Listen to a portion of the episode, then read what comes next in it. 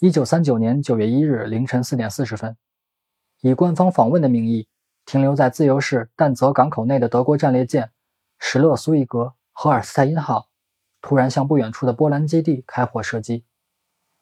对于历史的书写者而言，这发炮火标志着一场战争的开启。只是事先没有人预料到，战争将会如此惨烈，时间跨越长达六年，人员伤亡超过两亿。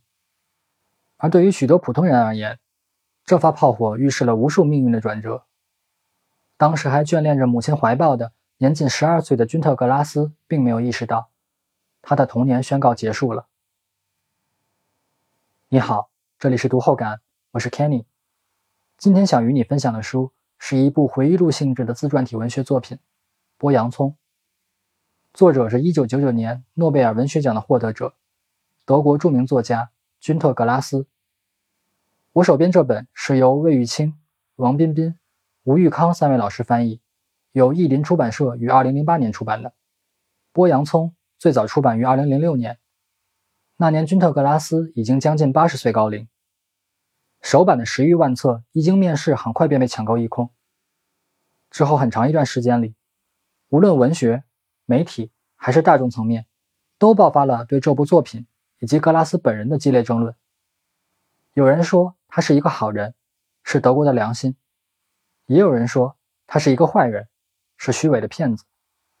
直到君特·格拉斯去世，这场争论持续了接近十年。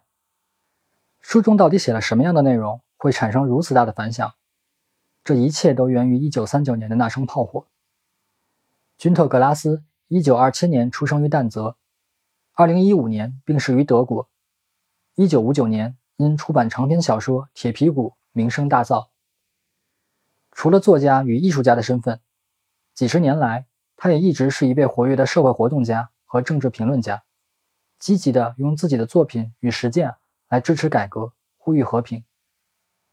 就是这样一位曾被英国《独立报》称赞为德意志的政治良心的左翼知识分子，却在他人生晚年冒着跌落神坛的风险。写下了这部有关青少年时期的回忆录，爆出自己一直隐瞒着的不为外人所知的纳粹经历。作品中身着党卫军制服的人物形象，与现实中几十年如一日参与反战的正义身影相互重叠，格格不入，正是作品一经问世便引起轩然大波的原因。在本书里，作者从十二岁那年坐在家中听到城市上空的炮火声开始，一直写到三十二岁出版《铁皮鼓》为止。回忆了自己前半生二十年的人生历程，和那个时代的其他人一样，君特·格拉斯很早就成为了志愿儿童团中的一员。十七岁时，他坚持到潜艇部队中服役，但被拒收，最后被编入了第十党卫军装甲师，成为了一个炮兵。此时已是一九四四年，二战正接近尾声。一九四五年，刚刚参战两个月，连枪都没开过的格拉斯因伤被俘。之后转移到西德避难。往后的日子里，君特·格拉斯先后经历了战后萧条与经济复苏，游学欧洲与就读柏林，家庭变故与一夜成名。《铁皮鼓》问世之后，他的人生开始走向公众，逐渐失去了私人性质。这本讲述自己私密过往的回忆录也就到此为止了。通览全书，作者使用了许多奇特的第三人称称谓。来指代过去的自己，比如那个扮鬼脸的中学生，比如那个下嘴唇突出的男孩等等。很明显，作者十分希望能够以一个当下的客观的叙述者身份，与曾经身处特定历史阶段中的亲历者身份保持距离，展开对话。最初的一切是怎样开始的呢？也许只是想脱离家庭的束缚，也许只是因为。儿童团的团歌听起来激昂，或者是因为对荣耀的冲动幻想，是因为怀着对元首的莫名崇拜，又或者仅仅是因为无知和愚蠢。少年的君特·格拉斯究竟如何作想，我们无从了解。但我们能了解的是，短短两个月的战场生涯，却在他的记忆里留下了终生挥之不去的阴影。对于自己参战的全部经历，作者写的非常详细。从战斗交火、逃亡躲避，到战友相遇、受伤抢救，尽管没有一次正面交锋，但被尿液浸湿的裤管、七零八落的尸体，都从侧面向我们展现着战争的恐怖景象。战争的罪责与恶行是无差别的。当作者历经生死、平安回家之后，才了解到，在俄军占领但泽的日子里，他的母亲遭到了强暴。对此，作者只是写了寥寥几句。他说：“母亲把多次遭受强暴咽在肚子里，她老了，常生病。她爱开玩笑的开朗性格已难见踪影。”作为文坛巨匠的君特·格拉斯，可以轻易地写出长篇大论来痛陈战争的残酷，但在面对自己至亲之人遭受如此暴行的时候，他什么也写不出。那些执着于争论的人。往往聚焦在他的写作动机上，认为他不敢隐瞒事实如此之久。耄耋之年功成名就，再有此行为，不像是忏悔，更像是噱头，难逃自我美化之嫌。但这是问题本身吗？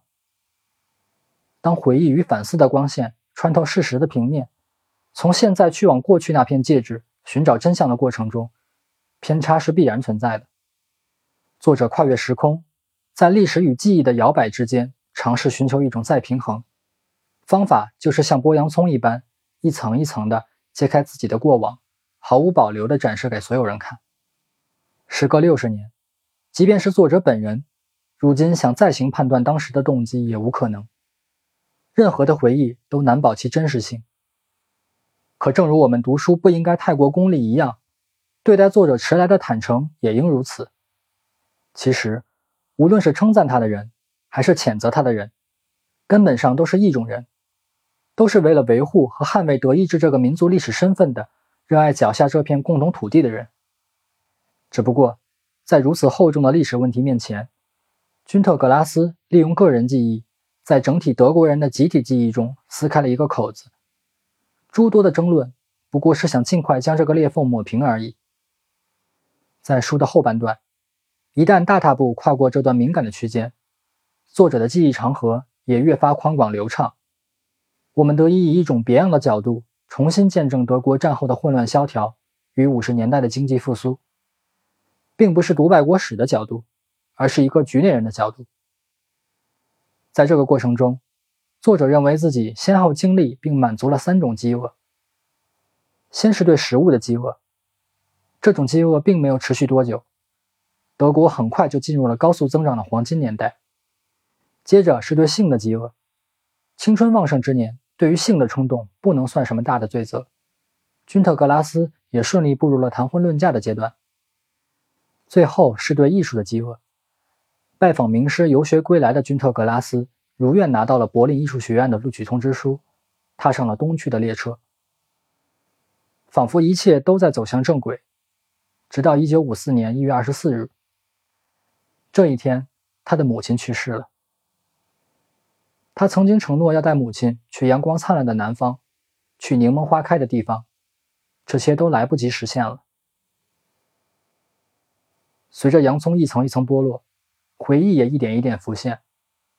剥掉宏大历史的外皮，原来亲情才是回忆的内核。二战后，但泽更名为格但斯克，这是他原本的波兰名称。这座城市在战争中被摧毁了百分之九十，陆陆续续的重建工作至今仍在继续，正如同在废墟上重建新城一样。君特·格拉斯对历史和自我的反思也从未间断，这才使得他于七十八岁高龄做成此书。每个人对历史负责的方式不同，君特·格拉斯选择的方式就是努力记住，不要遗忘，哪怕它像剥落的洋葱皮一样呛人。易碎。以上就是本期的全部内容。这里是读后感，我是 Kenny，再见。